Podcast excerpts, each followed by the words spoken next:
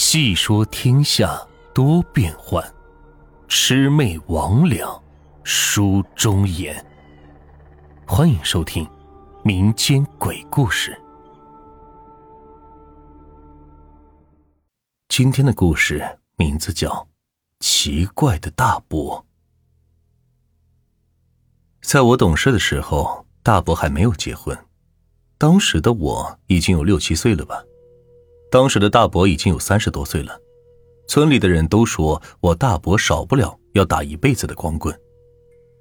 曾经也有媒人给大伯说过亲，可是当女方来到家里后，看了之后就拒绝了，大伯也因此离家出走去外出打工了。这一出去就是十几年，就在大伯要在我记忆里淡去的时候，他回来了，回来的时候还带了一个花枝招展的女人。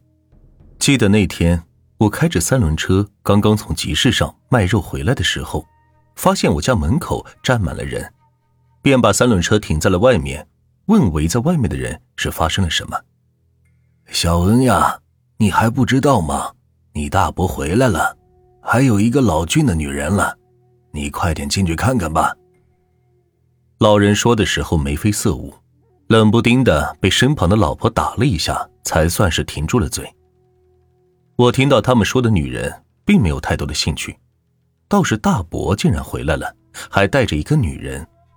当时的我急着进去见大伯，就从人群外面挤到了里屋。来到大厅的时候，发现大伯正和一个女人坐在沙发上面和父亲聊着什么，聊着聊着，两个人都笑了起来。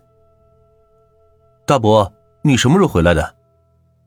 我看着西装革履的大伯，有些陌生的问道。哎，小恩呀，来来来，我给你介绍一下，这是你的大妈，快叫大妈。大伯看到是我后，就站起来，把我拉到了那个女人的身旁，向我介绍着。呃，大妈，我看着这么陌生的女人，有些底气不足的说道：“乖，拿着，这是大妈给你的。”大妈从上衣兜里拿出了一沓红钞票，就放在了我的手上。我看着手中的钱，接也不是，不接也不是，正在两难的时候，父亲的声音传来，让我接住。当时我谢了一下大妈，就把钱装在了口袋里了。小恩呀，这一万块钱算是大妈给你的见面礼，以后缺钱的话就找大妈要，咱们一家人不说两家话。大妈在旁边用温柔的语气对我说道：“一一万。”这，大妈，这太多了，我不能要。当大妈说刚才给我的是一万块钱后，我清晰的听到了身后村子里的人倒吸冷气的声音。一万块钱虽说不多，但是也要一家人不吃不喝三四个月才能挣到。大妈随手就给了我一万块，我当时忍不住就把钱拿出来要递给她，可是看到她生气的样子，我只能是装了起来。之后的几天，父亲让我出去把门带上，就在里边商量着事情。我带着这笔巨款回到了自己的屋子，放在了抽屉里。可是觉得不安全，又掏了出去，四处看了看，放在哪里都不安全。晚上吃饭的时候，父亲告诉我，大伯这次回来是要在咱们家的老房子地皮上盖房子呢，补偿咱们五十万。我答应他了。我听到五十万后是倒吸了一口气，我们农村人哪里见过这么多钱，怪不得父亲会答应。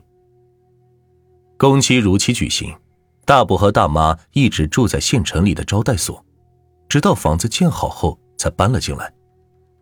新房里也装修过了，所有的家具都摆放整齐。当我来到大伯的房子里的时候，感觉就像是皇宫一般。到处都是灯火辉煌的，好像做梦一样。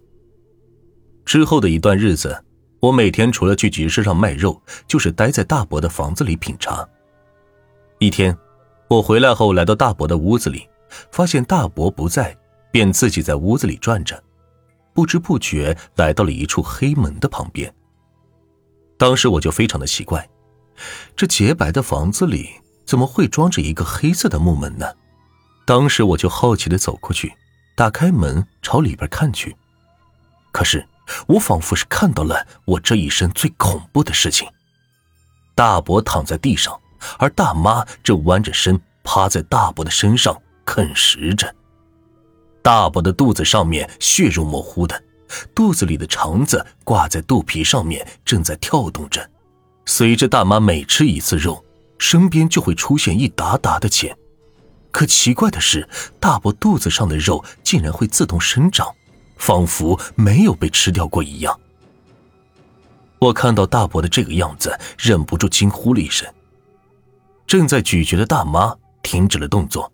抬头直勾勾的看着站在门口的我，这时我才发现，原本虚掩着的门不知何时竟然大开着。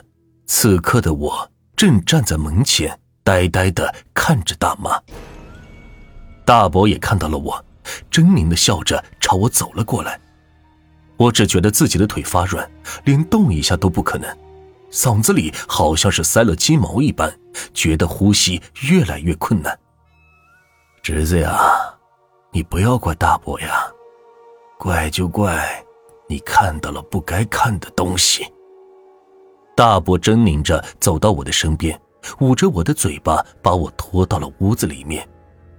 门哐的一声关了，我只觉得自己的腹部传来一阵撕心裂肺的疼痛，我想叫，可是却发不出任何的声音，我只能眼睁睁的看着大妈拿出我的肠子。脾肺肾脏是咀嚼着，直到我死后，我也不知道大伯为什么会是这个样子。